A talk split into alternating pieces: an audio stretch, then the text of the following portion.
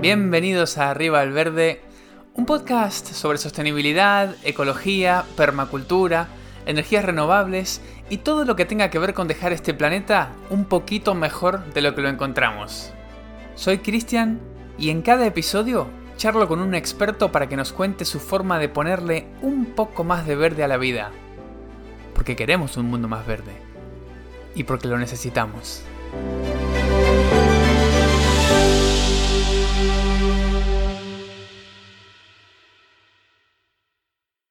Muy bienvenido todo el mundo una vez más a un nuevo episodio de Arriba al Verde. Hoy estoy con Francesc Font, agricultor de novena generación y además consultor y formador en agricultura regenerativa. Francesc, muy bienvenido. Pues muchas gracias, un placer estar aquí. el placer es nuestro por, por, tenerte en este podcast. La verdad es que es un lujo tener invitados de, de tu categoría.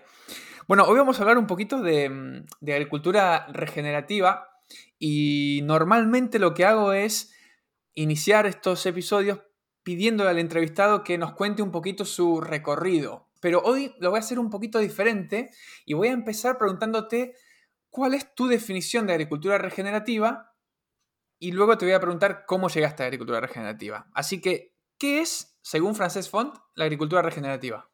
Es una buena pregunta porque como no tiene una definición oficial, se puede definir de muchas maneras. Y de hecho hay muchas personas y organizaciones que la definen de distintas maneras, lo cual también me parece, me parece bien, ¿no? Para mí es una forma de producir, de producir, de producir alimentos, básicamente, en la cual mejoramos el suelo con cada acción que hacemos. Lo regeneramos. Y básicamente, para mí, esto es agricultura regenerativa.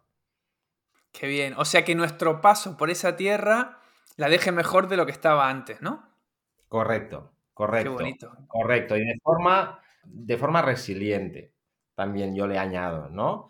¿Qué, qué significa esto, al menos para mí?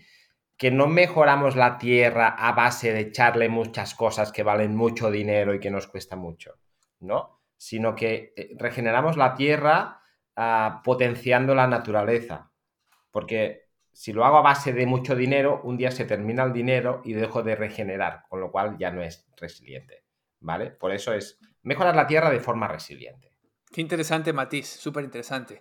Bueno, ahora sí, ¿quién es Francesc Font y cómo llegó a la agricultura regenerativa? Bueno, yo soy agricultor. Bueno, en primer lugar soy padre de tres hijos y después soy agricultor de una familia de, agricultores, ¿no? Decimos que somos la novena generación con mi mujer, pero seguramente hay más. Y tengo la suerte de tener una finca familiar, la cual compraron mis abuelos por los años 60, 70, después de varias generaciones de, de masoverías, ¿no? Trabajando sin ser propietarios de la finca. Y, gracias a ellos ahora podemos trabajar aquí y probar y aprender de nuestra finca. Soy ingeniero técnico agrícola, ah, he trabajado muchos años, prácticamente toda mi vida como agricultor y como ingeniero, como consultor en el marco de la agricultura convencional, puramente convencional. O sea, este es mi origen, del cual no me arrepiento para nada. Ojalá hubiera descubierto antes la regenerativa, pero no pasa nada, ¿no? Y, he estado, pues esto, muchos años trabajando con, con la agroquímica, con, el labrado, con todo lo que entendemos como agricultura convencional, hasta que hace ocho años nos empezamos a preguntar cosas que nos removieron un poco todo y encontramos, descubrimos la agricultura regenerativa, la cual la empezamos a aplicar a nuestra finca familiar que se llama Canfón. Y luego, pues yo ya me dedicaba al mundo de la consultoría y reorienté mi consultoría ya más enfocada en aplicar agricultura regenerativa y a esto es lo que nos dedicamos ahora, a cultivar y a ayudar a otros agricultores a cultivar, siguiendo estas prácticas. Para que los oyentes se den una idea, eh, porque claro, tenemos oyentes en, lugares muy diversos del mundo, para que se den una idea de mm, dónde estamos eh, y sobre todo qué tamaño tiene esta finca en la que en la que haces estos experimentos y qué tiene plantado, si es que tiene algunos árboles o algo perenne ahí. ¿Nos podías comentar un poquito más sobre esta finca y su clima? Sí, sí, por supuesto. Y además creo que es muy buena pregunta porque e-, eso es muy, muy necesario ponerlo en contexto. Ah, pues nosotros estamos en el norte-norte de la península ibérica, a 5 kilómetros del mar, en una zona turística que se llama la Costa Brava, ah, muy cerca de una ciudad que se llama Figueras, que es donde nació Salvador Dalí y como referencia que todo el mundo puede conocer. Es una zona donde nos llueve más o menos unos 500 milímetros al año, 550, donde hay una gran influencia por un viento muy fuerte que se llama Tramuntana, muy seco, que viene del norte del continente, digamos, de Europa, que nos afecta un montón. Y en mi finca tenemos unas 40 hectáreas más o menos de viñas, olivos, almendros y cereal, cultivos extensivos. Y esto es prácticamente lo que hemos tenido a, lo largo de todas estas generaciones. En nuestro caso, y gracias a mi padre, ah, parte de estos cultivos los tenemos de forma más intensificada y muy mecanizada. Y tenemos algunas herramientas ah, pues, que nos ayudan a hacer este tipo de producción. Por ejemplo, algunos de nuestros tractores trabajan en GPS e incluso se conducen solos. Pero ahora ya no es tan novedad, pero nosotros empezamos hace 15 años a hacer esto. Fuimos bastante pioneros en aplicar la tecnología a la agricultura. Y esta es mi finca, es lo que hacemos aquí. Producimos uvas, aceitunas, almendras y trigo, básicamente. Me gusta que menciones la tecnología porque creo que hay, no sé si te, ha pasado, pero sospecho que hay una especie de conexión que la gente hace entre agricultura regenerativa y, técnicas eh, antiguas y es como que la tecnología a veces está contrapuesta con, con técnicas regenerativas y esto no tiene por qué ser así, ¿verdad? No, no, justamente por eso lo menciono, porque también, también me, ha, pasado y, la verdad es que no tiene por qué ser así para nada. La tecnología tiene cosas muy interesantes que nos facilitan un montón la vida y se puede hacer agricultura regenerativa sin tecnología, por supuesto, se puede hacer agricultura sin tecnología, pero también se puede hacer con tecnología. Y aquí en casa, pues lo tenemos bastante tecnificado, pero yo gestiono muchos otros proyectos en muchos sitios y países distintos donde hay a veces más tecnología, a veces menos tecnología. Pero mm, pueden ir de la mano, por supuesto. Leyendo un poco, bueno, para preparar este episodio, incluyendo un libro tuyo muy interesante que se llama Arraigados en la Tierra, creí entender que, bueno, que tenías esta, esta finca familiar la trabajabas de manera convencional, que es lo que nos estás comentando, y en un momento decidiste, bueno, por, motivos eh, que están en el libro, decidiste pasarte de alguna manera a la agricultura regenerativa, ¿no? Entonces yo lo que te quería preguntar era si nos podías, digamos, pintar una imagen de qué veríamos en tu finca si, pues, si fuéramos a ella con el francés que hacía agricultura convencional. ¿Y qué, vemos de diferente hoy por hoy en esa misma finca, verdad? Yo me imagino que los árboles serán los mismos, un poquito más grandes los olivos, un poquito más de los almendros, pero ¿qué diferencias notorias hay, digamos, visuales o táctiles, o qué, cosas notaríamos si somos un poquito observadores? Eh, bueno, la primera cosa que os hubierais encontrado es con, un agricultor defendiendo toda, todo el sistema convencional y todo el uso de productos químicos este era yo hace unos años, porque no conocía nada más, ¿no? Pero al margen de esto, la finca. Bueno, cuando trabajamos con agricultura convencional, es un poco como que todo lo que no es el propio cultivo nos molesta, nos compite, lo vemos como un enemigo y lo eliminamos y tenemos muchas herramientas para eliminarlo. Con lo que cuando ves una viña nuestra o un olivar nuestro de hace unos años, pues ves el cultivo, ves las cepas y todos los suelos labrados, porque no queríamos competencia, además labrados a menudo. Veríamos tierra, mucha tierra, de hecho, en mi finca, igual en mis olivos, los márgenes de los campos herbicidados. No queríamos competencia y que si lloviera, pues que no hubiera ningún obstáculo para la agua en los, en los canales, en todo, todo limpio, todo muy limpio, todo muy simple, ¿vale? Ah, así es como era antes. Ahora es totalmente distinto. Ahora es verde en lugar de color de arena si bien es verdad que en verano es más bien amarillo, porque estas plantas que tenemos están más secas, ¿vale? Pero no tenemos tierras labradas, tenemos plantas entre los olivos, entre las viñas, es lo que llamamos cubiertas vegetales. Nuestros suelos no están desnudos, están protegidos. visualmente esto es lo primero que se ve. Y además es algo que cuando lo miras con las gafas de agricultor convencional, lo ves como algo sucio incluso, ¿no? Como algo descuidado. Cuando lo miras con las gafas de, de entender el suelo a otro nivel, de este nuevo paradigma, lo ves como vida, lo ves como biodiversidad, lo ves como un montón de plantas que están trabajando para, ahí, para ti todo el año y no te piden nada a cambio, ¿no? O sea que visualmente es lo que la diferencia más grande. Luego, cuando vienen visitas y las hacemos a menudo y cada vez viene más gente por aquí, pues apartamos estas plantas que hay encima y vemos el suelo que hay debajo y lo tocamos y lo olemos. Nuestros suelos son como más oscuros, como que tienen más materia orgánica, más carbono y al final se parecen más y huelen más como un bosque, ¿no? Parecen más suelos de bosque a veces que de campos cultivados. Y esta es la segunda cosa que verías. Y la tercera cosa que verías también es que, no lo he dicho antes, pero mis padres y mis abuelos sobre todo también se dedicaban al mundo del ganado y teníamos en la familia una granja de vacas de leche juntamente con otros agricultores del pueblo, cerdos en casa también. Y cuando yo era más pequeño, pues recuerdo que esto se cerró todo porque nos, decidimos, decidimos dedicarnos solo a, a la producción vegetal, apartando los animales del sistema. Y ahora, y, durante todos estos últimos años, no había animales en casa. Y ahora, cuando llegas a nuestra finca, pues, pues tenemos ah, patos y gallinas y ovejas y, y gansos y ahora hasta un caballo. O sea que una diferencia grande sería esta también, ¿no? Toda esta cantidad de animales a pequeña escala aún, pero que van estando presentes en nuestro sistema. Yo creo que estos son los cambios. Bueno, la belleza es subjetiva, pero para mí me estás describiendo un lugar más bonito ahora, ¿no? Que antes. Para mí lo es.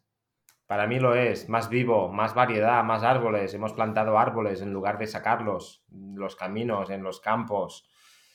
Sin molestar nuestra actividad principal, que es producir. Lo ligamos todo, evidentemente. Pero sí, para mí, para mí es una finca más bonita y más saludable.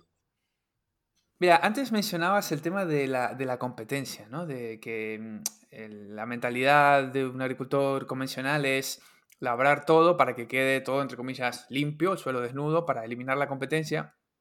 Y luego tu enfoque es completamente opuesto, o sea, es maximizar la vida en el suelo y que haya mm, cubiertas vegetales, bueno, todo lo que explicaste.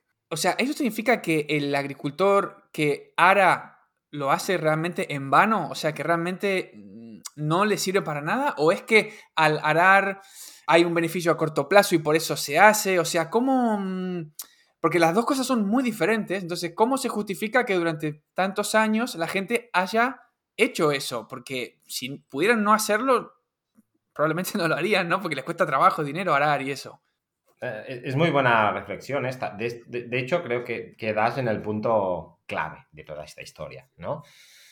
Labrar tiene sus beneficios y no son pocos. Y si hace 8.000 años que se labra, mm, tan malo, ¿no? La frase es tan malo no puede ser. Bueno, tiene sus cosas positivas y las plantas, las plantas que están donde también tienes tus cultivos con los que ganas dinero, son competencia. Está claro que son competencia. Compiten por recursos con tus plantas. Y si eliminarlas, es como lo más fácil. Y hasta hace poco también era lo más barato, porque el petróleo valía poco y los herbicidas menos, ¿no? Ahora ya está cambiando esto. Y de hecho, labrar cuando los suelos están muy bien de fertilidad, muy bien de materia orgánica, que es lo que ha pasado durante los últimos 7.990 años, ¿no? O 7.900 años, ah, pues no pasa nada. Y si además labro poco con animales, que me cuesta más labrar, que no es tan fácil, a menos profundidad, muevo la tierra, la oxigeno, preparo el campo para mis cultivos mm, y tengo una cantidad de fertilidad del suelo muy importante porque se ha generado durante miles de millones de años, pues bueno. Pero ah, ahora estamos en otra situación. Ahora labrar es muy fácil, las, las máquinas son muy grandes, los tractores trabajan muy hondo, los arados labro muchas veces y me he cargado, me he cargado esta fertilidad a base de labrar. Y ahora que tengo poco, pues cada acción que hacemos que se carga la fertilidad es más grave que cuando tenía mucha fertilidad. Luego podemos hablar de qué es la a qué me refiero cuando digo fertilidad, ¿no? Para entrar más en detalle. Por lo tanto, labrar ha sido una forma de controlar las malas hierbas, de preparar el suelo, que aún tiene estas funciones, pero va en contra de mejorar el suelo, va, empeora el suelo y cuanto más pobres tienes los suelos, más dependes de labrar y más dependes de los abonos y te estás en un círculo vicioso del que salir no es fácil. Por eso todo el mundo sigue labrando porque es, porque es lo más fácil. Cuando dices yo dejo de labrar, empiezan a salir muchas plantas por aquí, muchas malas hierbas. Bueno, es un proceso en el que primeramente todo se complica, en el que primeramente tus producciones bajan, y esto hay que decirlo muy claramente porque es así, y hay que convivir con esto. Si no fuera por esto, igual todo el mundo haría agricultura regenerativa porque, como decías tú muy bien, es más barato no labrar que labrar. Es más, es más barato no hacer nada que hacer algo, eh, claramente, ¿no? Pero no, lo, no, no me gusta nada transmitir el mensaje de que es como algo muy malo y casi de criminales, ¿no? Voltear el suelo. Porque, primero, porque yo lo he hecho durante un montón de años. Y segundo, porque tiene sus cosas positivas. ¿Qué pasa? Que ahora tiene, hemos descubierto que tiene cosas negativas que cada vez son más negativas porque las positivas se están agotando, ¿no? Básicamente. De alguna manera se podría decir que labrar es un poco comerte un pedacito de la vaca lechera. Correcto. Y si no vas alimentando a la vaca por otro lado, pues un día te quedas sin leche. Y, y no estamos muy lejos. De hecho, nos hemos quedado sin leche, pero podemos fabricarla a base de petróleo. Pero ojo, porque un día esta leche será, muy cara, porque el petróleo será muy caro. ¿Y luego qué? ¿No? Es la pregunta. Y esto no está, no está muy lejos, al menos en el caso de mis tierras, estaban más cerca que lejos, digamos. Bueno, qué bien que te diste cuenta a tiempo. Em, me gustaría no pasar por alto eso que dijiste de que hay que ser realista y entender que cuando uno hace una transición a una agricultura regenerativa, la producción va a bajar. Em, y bueno, evidentemente una persona que se dedica de manera profesional a la agricultura, esto no lo va a hacer mirando un video de YouTube. Seguramente contratará a un profesional, como podría ser tu caso, si es que está en tu zona, o bueno, otra persona que lo pueda asesorar, ¿no? Pero a grandes rasgos, ¿hay algún tipo de proceso típico en el cual me puedas decir, mira, eh, el primer año suele pasar esto, el segundo año suele pasar esto otro, hasta que llegamos a, este punto? Em, ¿hay, algo que se pueda generalizar? Sí, sí, aunque cambia, cambia por fincas y, sobre todo también cambia por cultivos, ¿no? Cada tipo de cultivo puede ser un poco distinto de otro. Por lo general, hay un proceso. Eh, el primer paso es darte cuenta de la importancia del suelo y empezar a analizar el suelo, a lo mejor como nunca lo habías analizado, empezando haciendo un, un agujero de medio metro o de un metro y meter la cabeza ahí y ver qué está pasando, ¿no? Darle, darle importancia al suelo. Y este, es un paso siempre que, que, tenemos que dar. A partir de aquí, pues empezar a reducir las labradas pensando algún día en eliminarlas. En, algunos cultivos es más fácil y en otros es más difícil. Pero se puede hacer en todos. Empezando a dejar más plantas, ¿no? Si dejas de labrar, ah, van a salir más plantas. Bueno, con control, con control, porque si no, las producciones, si se vienen demasiado abajo, pues no, tiene sentido nada de lo que estoy diciendo. Plantear, en la mayoría de los casos, dejar de aplicar productos químicos, porque no, solo es el suelo, es la vida, es la biodiversidad, ¿no? En, el círculo vicioso que te hablaba antes, lo controlamos todo con la química eh, y construimos unos sistemas súper inertes. No solo nos cargamos el suelo, sino la biodiversidad del ambiente, con lo que tenemos menos defensas naturales para patógenos, con lo que si viene un patógeno solo podemos eliminarlo con, un producto químico y además que sea fuerte, ¿no? Por lo tanto, yo decido hacer el cambio, yo dejo de labrar o lo minimizo, yo intento, si puedo eliminar la química, ¿qué me pasa al principio? Pues que, me, que tendré problemas y seguramente más gordos, porque, o más gordos o no, pero no tendré cómo controlarlos, ¿no? Si estoy acostumbrado a a cortar las cosas con un producto que lo mata todo y no puedo tirar este producto, Al principio, al primer año, pues ves mucha hierba, puedes tener más problemas o los mismos, pero te será un poco más difícil controlarlo y hay que tener un poco de paciencia. Y los agricultores te dicen, sí, bueno, pero yo tengo que comer y sí, vale, lo entiendo perfectamente, hay que programar, hay que planificar, hay que hacerlo paso a paso, no todo de golpe, ¿vale? El segundo año dirás, bueno, pues mm, parece que como mínimo tengo los mismos problemas que tenía antes, pero no tengo más. Y mis producciones, que habían bajado el primer año, siguen, siguen por debajo, pero ya no, tan por debajo. Y el tercer año dirás, bueno, mm, tengo menos problemas, mis producciones se pueden haber recuperado prácticamente, y además después de tres años ya tengo un producto y un discurso para vender el producto y a, lo mejor un, sello ecológico si empezaba a hacer esto paralelamente con el sello ecológico y vendo más caro. Vendo más caro, me gasto igual un poco más. Aún estoy restaurando unos suelos que, me he pasado 40 años cargándome. Y esto es un proceso, ¿no? Esto es un proceso, simplemente, y un proceso que va a distintos ritmos y, y a distintos grados de eficiencia y de éxito en función de cada agricultor, de cada zona, de cada finca y tal y cual. Pero estos dos, tres años de transición suelen estar. Son muy bonitos, se disfrutan mucho, pero también se sufren. Por supuesto. Cuando llega este periodo, cuando finaliza este periodo, que pueden ser tres, pueden ser cuatro, dependiendo, me imagino, de muchos factores, o pueden ser más o menos, pero mm, en general, ¿se suelen ver niveles de producción iguales a los anteriores? ¿O suele haber una producción menor, pero como decías antes, que a lo mejor se puede vender más caro porque es ecológica, o a lo mejor produzco menos pero tengo menos gastos? O sea, porque yo no sé si a la gente le importa mucho la cantidad de kilos que produce, o la cantidad de dinero que se lleva al bolsillo, ¿no? A lo mejor hay, hay un tema de orgullo de decir, no, yo antes producía 3.000 kilos, ¿cómo puede ser que ahora produzca 2.500? Sí, sí, sí. A ver, a, todos nos gusta, ¿no? Eh, decir, yo he producido más kilos que tú, ¿no? Esto me gusta. Yo, yo, yo he hecho esta carrera más rápido que tú, ¿no? Bueno, son cosas que, que van por naturaleza pero sí que nuestro discurso, sobre todo como consultores, es, bueno, no miremos tanto los kilos y miremos el dinero que te queda, ¿no? los beneficios. Yo, yo tampoco quiero lanzar el discurso de que en tres años ganarás más pasta. En tres años producirás igual o menos, un poco menos, pero te pagarán dos veces más. No, yo puedo contar mi experiencia. Mi experiencia es que en algunos cultivos, a los tres años, a los dos, a los cuatro, producimos igual.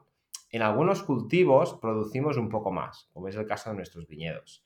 En algunos cultivos estamos por debajo y creo que siempre estaremos por debajo, como es el caso, por, ejemplo, de los cultivos extensivos, ¿no? Cereales.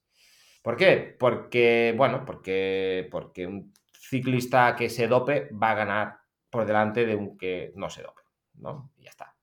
Pero es verdad que reducimos a, medida que vamos avanzando en este proceso, pues gastamos lo mismo o menos y generalmente menos porque activamos la naturaleza, activamos los servicios ecosistémicos, tenemos menos presión de enfermedades, tenemos menos problemas de malas hierbas, tenemos menos de todo, ¿vale? Pero esto es un, es un proceso.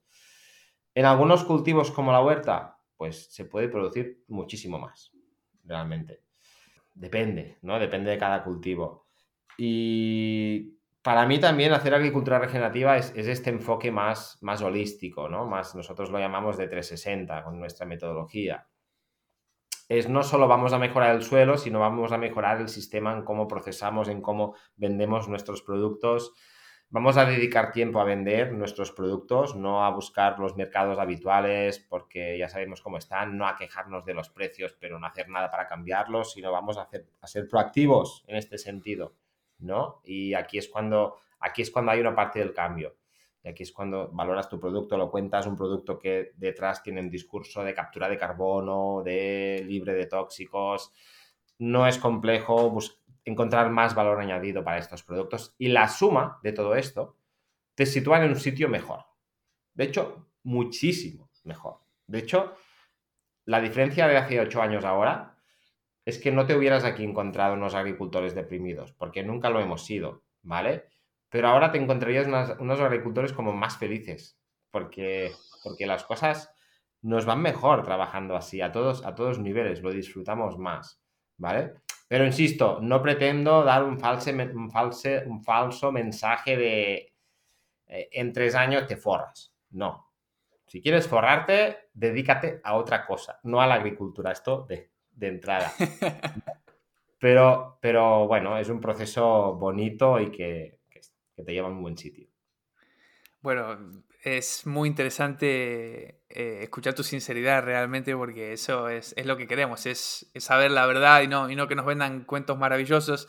Em, hablabas del tema de, bueno, de, agricultores más felices y quería preguntarte, más allá de tu experiencia personal, en tu familia, en tu persona, la gente a la que has asesorado, ¿las ves que están un poco si no más felices, por lo menos más tranquilos por el... Yo me imagino, ¿no? Que si yo dependiera del precio del fertilizante, del precio del fungicida, del precio de esto y del petróleo y del otro, y si reduzco bastantes todos esos inputs, supongo que estaría más tranquilo, ¿no? O sea, que viviría una vida más tranquila. Si yo puedo ganar lo mismo, pero teniendo menos gastos, o sea, que el, que el dinero que me lleva a fin de mes o fin de año sea el mismo, neto, pero sin depender tanto de, lo que vale toda una serie de insumos, creo que estaría como más tranquilo. Es como que no tengo todos los huevos en la misma canasta de alguna manera. ¿Esto lo ves?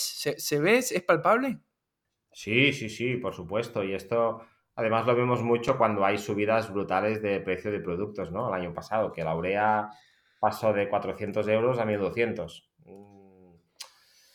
los abonos, ¿no? Y hay muchos nervios en el sector y, nosotros lo hablamos aquí en casa. Es que realmente no nos, afecta cero que suba el precio de la urea, del NPK y, de estos productos. Evidentemente consumimos petróleo, trabajamos con tractores.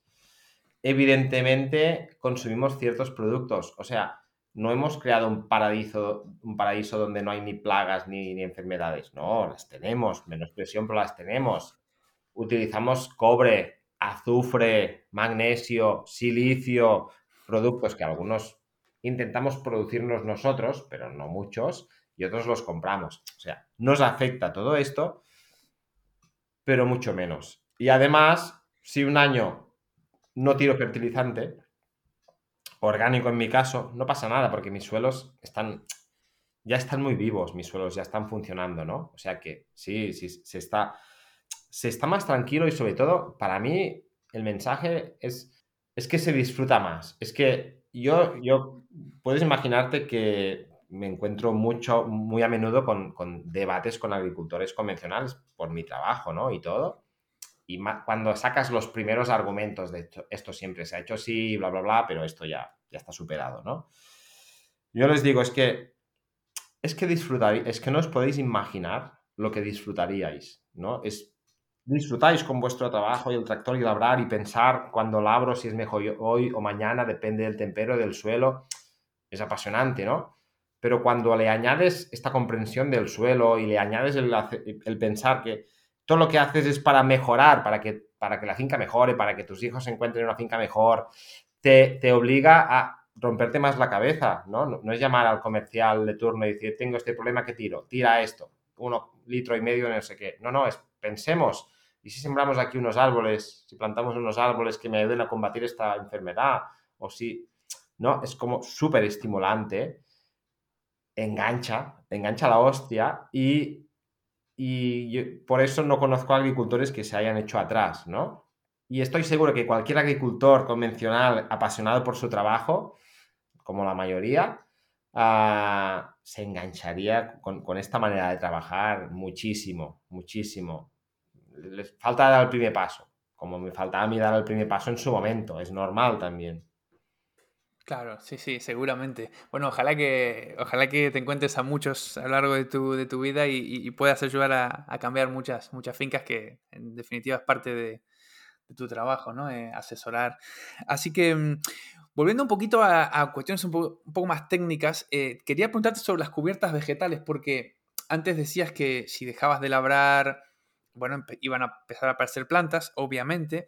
Las cubiertas vegetales suelen ser plantadas, diseñadas, o suele ser dejar de una manera controlada que aparezca lo que tiene que aparecer. O sea, cubierta vegetales versus manojo de adventicias. ¿Se puede hacer una cubierta vegetal sin sembrar o hay que sembrar? ¿Cómo, cómo va ese tema? Como en todo, no hay una respuesta o una receta mágica, ¿vale? ¿Qué hacemos nosotros? Se puede, o sea, una cubierta vegetal es ah, una cubierta formada por plantas que cubre el suelo en cultivos leñosos, olivos, viñas, almendros, frutales, que está entre, normalmente entre medio de las calles de plantación y también alrededor de los árboles, o sea, en todos los sitios. Si dejas de labrar, como tú decías, te salen plantas. Estas plantas protegen el suelo, capturan carbono, o sea, incrementan la materia orgánica del suelo, protegen a la vida, a la microbiología del suelo, hacen flores que atraen insectos que te ayudan a combatir plagas y enfermedades. Estos son los beneficios, ¿no? Y funcionan. Pero nosotros ah, agilizamos este proceso, siempre. Y decimos, vale, perfecto, este es mi suelo, voy a dejar una cubierta para protegerlo, para mejorarlo en estos aspectos determinados. ¿Cómo sé cuáles son? Porque he hecho un agujero, he mirado debajo del suelo y he hecho un análisis. Vale, pues voy a poner las plantas que más rápido me solucionen esto. ¿Vale? Porque si no, estas plantas igual con los años van a salir. Y de hecho es muy chulo ver cómo dejas unas plantas en un, campo, lo dejas de labrar y al cabo de un año, de dos, de tres, las plantas han cambiado totalmente, son otras. Porque el suelo va mejorando y las plantas van cambiando. Es muy divertido esto. Pero, ¿y si pongo yo ya las plantas que me mejoren el suelo? Claro. Pues la siembro. La siembro, me gasto 200 euros por hectárea con la semilla y pongo ahí plantas que me descompacten el suelo, que me estructuren el suelo, que me fijen nitrógeno en el suelo, que me fijen más carbono de la cuenta en el suelo, que me alimenten cierta familia de microbiología, que me protejan de ciertas plagas o enfermedades. Por lo tanto, las sembramos y considero que es una de las mejores inversiones que podemos hacer en una finca porque entre otras cosas ganamos tiempo y agilizamos todo este el proceso sin dejar de utilizar plantas naturales, ¿no? Miramos de sembrar unas plantas u otras en función de las necesidades del tipo de suelo, de la climatología, del cultivo, de lo que llueve, o sea, las diseñamos en cierta forma comprando al final mezclas que ya vienen hechas normalmente, porque esta agricultura que cuento, si no es fácil, tampoco tiene sentido, tiene que ser fácil. Si es mucho más complicada que la convencional, es que yo ya sería el primero a quien no le interesaría complicarme, ¿no? Yo, y por lo tanto, es fácil, pero hacemos esto. Sembramos las cubiertas siempre que podemos. ¿Y suelen ser cubiertas, suelen ser plantas perennes o suelen ser anuales esas plantas que van en la cubierta vegetal? O sea, para que se entienda bien, lo que hace una planta, una planta anual, mm, básicamente se reproduce por semillas, ¿no?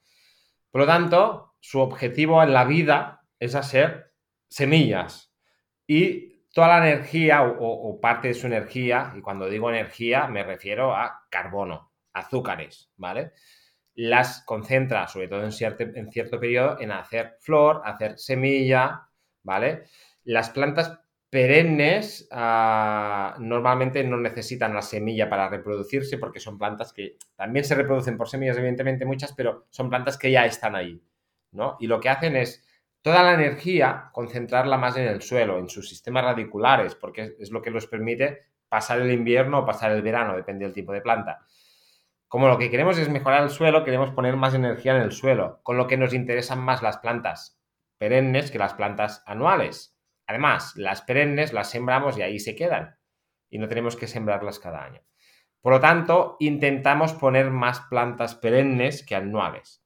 Pero yo quiero descompactar porque tengo un problema grave de descompactación, que suele ser así. Pues le pongo una mostaza, que es anual. Pero el año que está ahí, con su raíz pivotante, me descompacta el suelo. Quiero que trabaje dos o tres años más. Bueno, pues la dejo semillar, si puedo permitírmelo, porque no me molesta por lo que sea. Y las semillas pues se vuelven a resembrar cuando, cuando tú la desbrozas o cuando las plantas se secan. Y volverá a salir mostaza el año siguiente.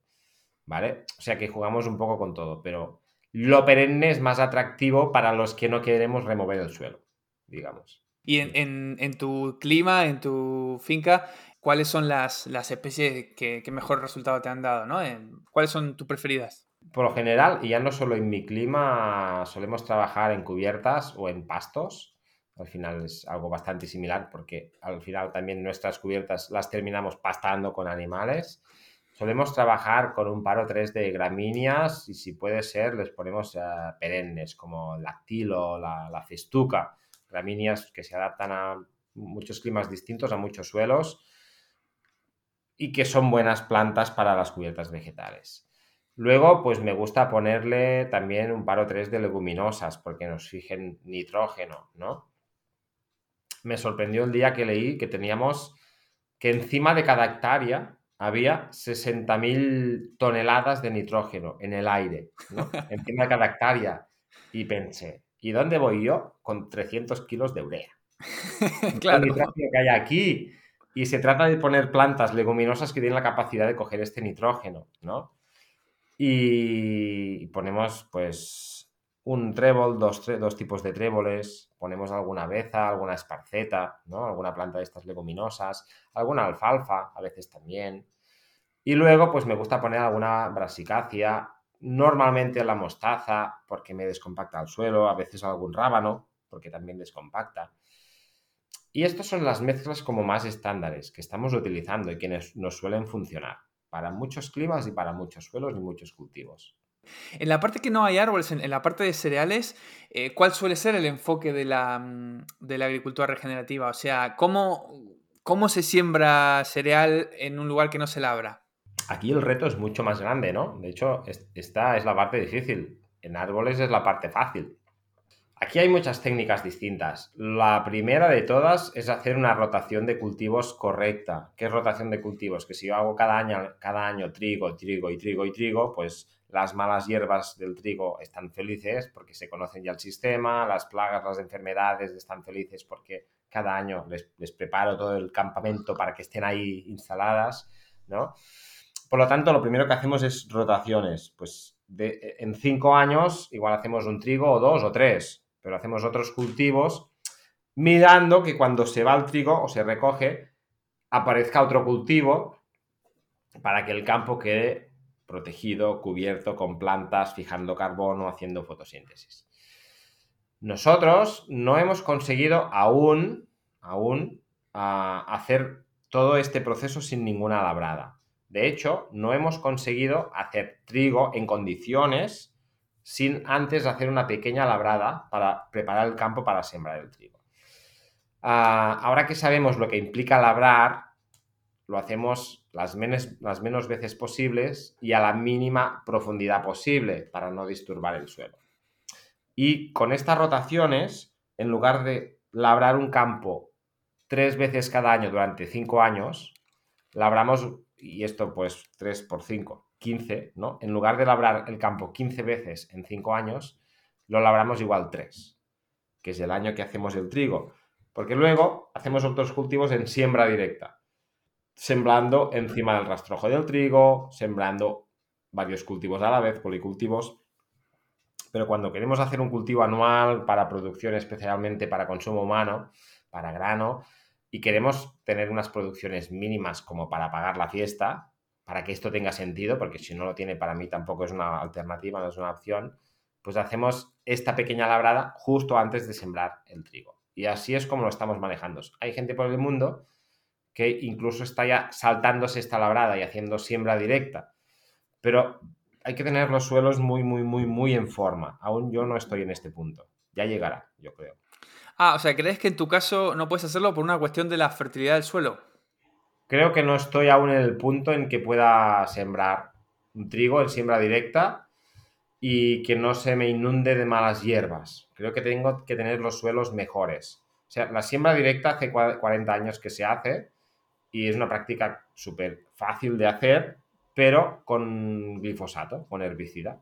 Siembra directa, herbicida, no tienes competencia y ah, fantástico.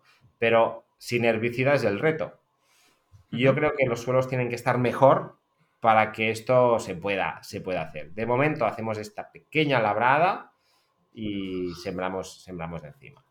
¿Qué te hace sospechar de que si el suelo estuviera mejor podrías hacerlo? Porque desde afuera yo podría preguntarme si el suelo está mejor, también estará mejor para, para las plantas que no quieres que estén ahí, no solamente para el trigo, ¿no? Para, para las otras que salen, las adventicias, las malas hierbas. ¿Cuál es la lógica ahí? Es muy buena pregunta. Una cosa que hemos aprendido y, fue también muy interesante descubrirlo es que cuando cambian las condiciones del suelo, ah, dejan de salir unas plantas, lo decía antes, no con las cubiertas, dejan de salir unas plantas y te salen otras plantas. Las plantas que me salen a mí, que me compiten con el trigo, son plantas que salen porque mi suelo sigue teniendo alguna limitación, compactación, falta de materia orgánica.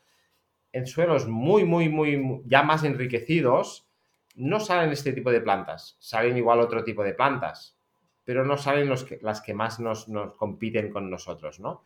Y por eso he visto que en suelos muy buenos, siembras el trigo, sale el trigo disparado porque el suelo está muy bien, y las otras plantas, pues mm, las que más conocemos que nos molestan no tiran tanto, ¿vale? Y a la que el trigo gana, esto es una carrera, a la que gana el trigo ya está, ¿no? Ya, queda por encima y ahoga las otras plantas. Si no, nos salen plantas que crecen como el trigo y nos, pueden, nos hacen competencia y no, no funciona. Y más allá de esta, esta observación que, harás año a año, ¿no? Em, ¿Hay algún parámetro medible que te guste mirar cada año? Por ejemplo, el porcentaje de materia orgánica en el suelo o, o sea, algún tipo de, de, test que se le pueda hacer al suelo. ¿Qué es lo que te gusta mirar en tu suelo para decir, estoy mejor que el año pasado? aparte del aspecto, de la olor, de, de, lo flonjo que es o compactado que está, lo que medimos, de hecho nosotros ya no en nuestra finca, sino en todos nuestros proyectos, trabajamos siempre con indicadores, con, con KPIs, que no monitorizamos cada año porque dependen muchas veces de análisis de un laboratorio y no son muy caros, pero bueno, en un año tampoco cambia la hostia, ¿no? Y lo que hacemos es cada dos, tres años medimos, pues, eso, el contenido de materia orgánica, ah, la disponibilidad de los minerales del suelo, cada vez más la microbiología del suelo, la microbiota, la cantidad y balance entre hongos y bacterias especialmente. Y estos indicadores nos van indicando un poco cómo va evolucionando el suelo. Luego los hay algunos más sencillos, que también los hacemos de veces, ¿no? Como las lombrices por metro cuadrado, ¿vale? pero como, tengo una parte muy científica, ¿no? Como ingeniero, pues me gusta mucho estos indicadores de materia orgánica, de cosas que son un número que te dice un laboratorio y que no hay discusión ahí, ¿no? Cuando se mide la materia orgánica del suelo, ¿qué es lo que se está midiendo exactamente? ¿Es toda la materia orgánica, es decir, pedacitos de raíces que puedan haber, o ya estamos hablando de materia orgánica más más tirando al humus. O sea, cuando, cuando alguien dice mi suelo tiene un 3% de materia orgánica, ¿a qué se refiere exactamente ese 3%? La medición de materia orgánica en un laboratorio se hace mediante la medición del carbono. Y sabemos que la materia orgánica tiene una parte fija, un 50 y pico por ciento de carbono, ¿vale? O sea, se oxida el carbono y con este proceso sabemos la cantidad de carbono y la extraponemos a materia orgánica. Ahí entra todo. Lo que pasa, hay, análisis más, más sofisticados en que te miran la materia orgánica, la lábil, la no lábil, pero para hacerlo fácil. Ahí entra todo, o sea que aquí es cuando tú coges, si tú coges una muestra de suelo y la llenas de hierbas y raíces y tal, te saldrá un valor muy alto de materia orgánica, pero te estás engañando a tú mismo, ¿no? Por eso cuando hacemos, cuando sacamos suelo, pues lo que hacemos es apartar el primer centímetro que hay más materia orgánica, plantas y tal, para que no sume y cogemos el suelo del resto del perfil. Pero todo, todo, todo es materia orgánica. ¿Y qué números de referencia, digamos, en tu zona, con tu clima, etcétera, eh, ves en una finca convencional y en, una fin y en tu finca quizás? Y, ¿Y a qué número te gustaría llegar de materia orgánica? Mira, nosotros empezamos ah, el proceso de conversión con unos suelos alrededor de 0.5, 0.7 de materia orgánica, que esto es bajo, estos son valores bajos. Pero son valores habituales porque cuando labramos nos cargamos la materia orgánica. Ah, y como la mayoría de suelos se han labrado bastantes veces, pues son valores normales de materia orgánica, 0,5, 0,7, 1 uno y medio si ha habido ganado y se ha echado estiércol cada año. Ahora nosotros estamos entre 2 y 3 de materia orgánica después de estos, de estos años. Me encantaría llegar a 4, llegar a 5. Mm, vamos vamos hacia esta dirección. No sé hasta dónde llegaremos, pero vamos hacia esta dirección. Y ahora pensaba, ¿no? Antes que decías el tema de que, de que, de que mola decir que produces más kilos que el vecino, ¿no? Ah, realmente sería muy interesante que molara decir que yo tengo más materia orgánica que, tú, ¿no? Sería muy guay llegar a este punto. Y, para mí, estoy en, o sea, para mí antes en una charla entre agricultores, el que producía 14.000 kilos de maíz era más bueno que el que producía 12. Y solía ser así. Pero ahora ya para mí, en esta nueva perspectiva, el que me diga, no, yo es que tengo un cuatro y medio de materia orgánica, yo es que me saco el sombrero y le hago una reverencia. Este sí que es un buen agricultor, ¿no? Y creo que, que estaría muy bien que este discurso fuera cagando, ¿no? Sí, sí, de alguna manera no deja de ser una reserva de, de riqueza, ¿no? Es que es casi como decirte, tengo tanto dinero en el banco, tengo tantas materia orgánicas del suelo. No, no, o sea, no deja de ser una forma de, demostrarte lo próspero que, lo próspero que es mi tierra. Sí, y esto, de hecho, no es, o sea, ya, ya existe en el mundo de, de los agricultores, es decir, no, aquí el campo que es mío es muy bueno, es un buen campo. Bueno, pues demostrémoslo, ¿no? ¿Qué significa un buen campo? Pues en parte que tenga materia orgánica, dinero en el banco, está claro. claro que sí.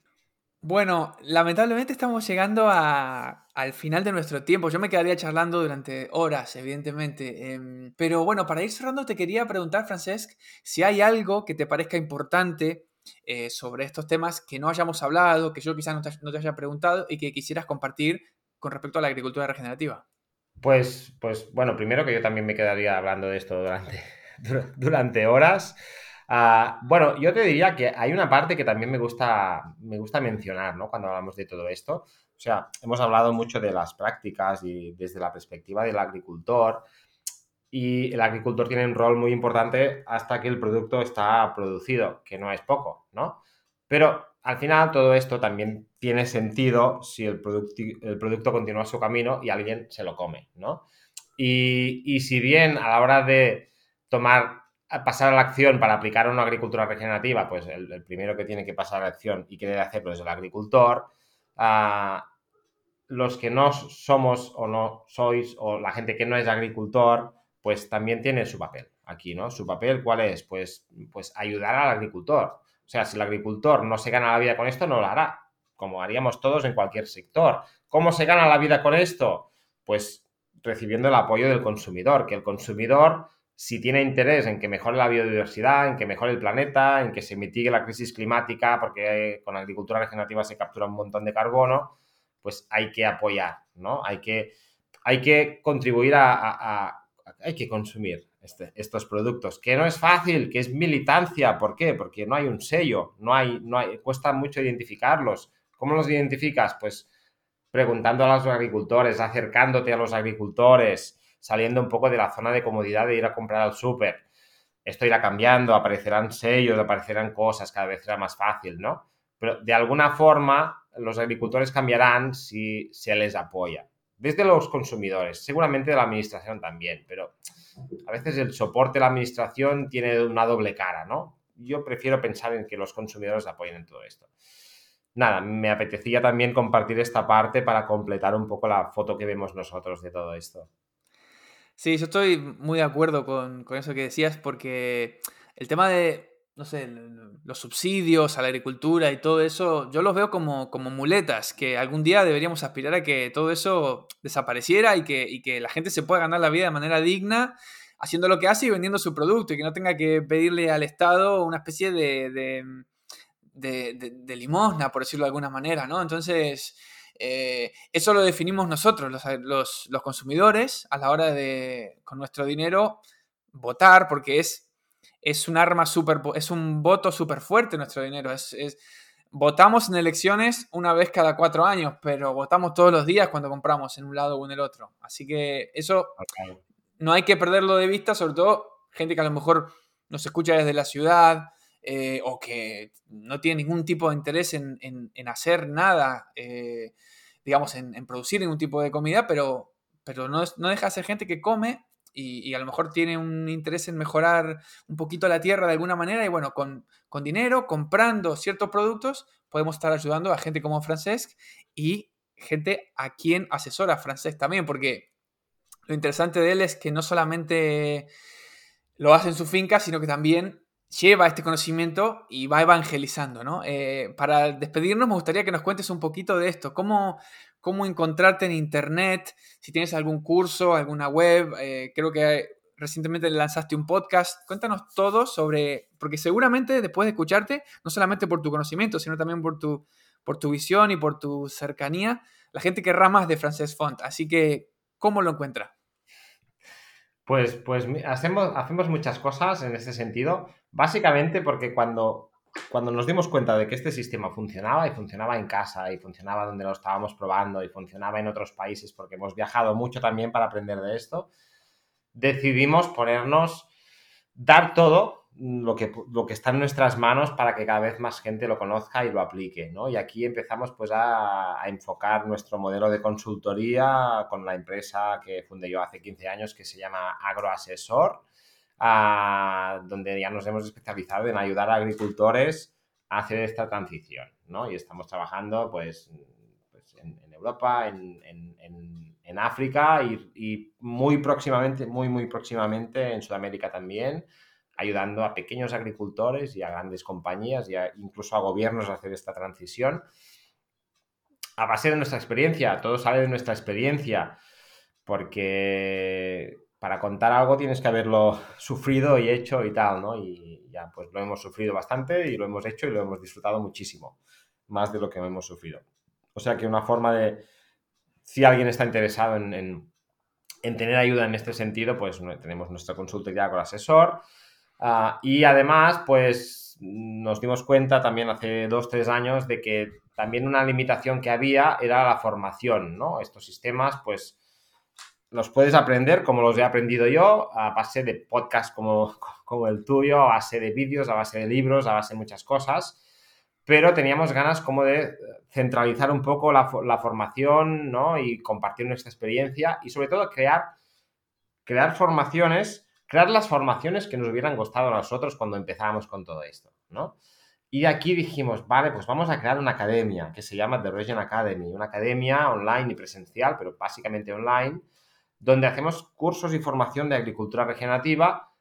Ahora, mm, no sé, en, esta, en, primavera, en, la época del año en la que todo va empezando a crecer, pues hacemos unos cuantos cursos de huerta regenerativa también, pero también cursos de viña regenerativa, de animales, de manejo animal. O sea, hacemos muchas formaciones y incluso pues nos hemos atrevido a lanzar un máster, a crear un máster, un máster, yo creo que es el primer máster de agricultura regenerativa que dura seis meses y que ya hemos casi terminado con la primera promoción de alumnos que ya tendrán el certificado de nuestro método, que es el método de Regen 360, que es un método que hemos también pensado a raíz de lo que hacemos cuando estamos al campo. Y The Region Academy, pues está también, en, tiene evidentemente web y también se puede encontrar, está en redes, igual que Agroasesor. Y ahora, justo también con The Region Academy, hemos sacado el The Region Podcast ah, para hacer lo que tú estás haciendo desde hace más tiempo, que es difundir todo esto a través del podcast, ¿no? A través de este medio. Y además los libros y además muchas conferencias y bueno, estamos como dándolo todo porque creemos, creemos en esto y nuestra familia cree en esto, lo vemos claro, nos está funcionando y queremos pues contribuir a, a que esto se difunda y que los agricultores sepan como mínimo que hay esta opción y los consumidores y, y todo, y todos, de hecho, y estos son los canales, además de tener las cuentas de Instagram y Facebook y todo lo que ya, lo que ya tenemos todos, ¿no? Estas son las vías de, contacto. Bueno, yo voy a dejar eh, en las notas de este episodio, voy a dejar enlaces a todo esto, a Agroasesor, a Regen Academy, bueno, y a las redes sociales, etc. Así que para quien quiera saber más, no tiene más que ir ahí y de ahí ya va a poder ir a donde quiera. Yo te quiero agradecer no solamente por tu tiempo, sino también por tu trabajo, por, por, dedicarle tu vida a algo así, porque creo que es fundamental y que, y que realmente eh, sos un pionero en algo que dentro de unos años vamos a ver como, como obvio y súper básico y no vamos a poder creer que, que, no hayamos empezado antes un camino así porque, porque no hay otra, creo que no hay otra alternativa, creo que si no, bueno, estamos condenados como especie, así que em, te deseo todo lo mejor, te deseo que asesores a mucha gente, que te vaya súper bien con todo, porque creo que gente como vos son, son fundamentales para, para este cambio. Así que gracias por tu tiempo y gracias por tu trabajo. Bueno, y muchas gracias a ti, porque parte de que, del éxito que puede tener todo, tener todo este movimiento es que, es que se difunda. Por lo tanto, Cristian, muchísimas gracias por pensar en la agricultura regenerativa y por darnos voz en tu podcast. Y, y estamos, estamos en contacto para lo que haga falta. Ha sido un placer y hasta la próxima. Muchas gracias. Hasta otra.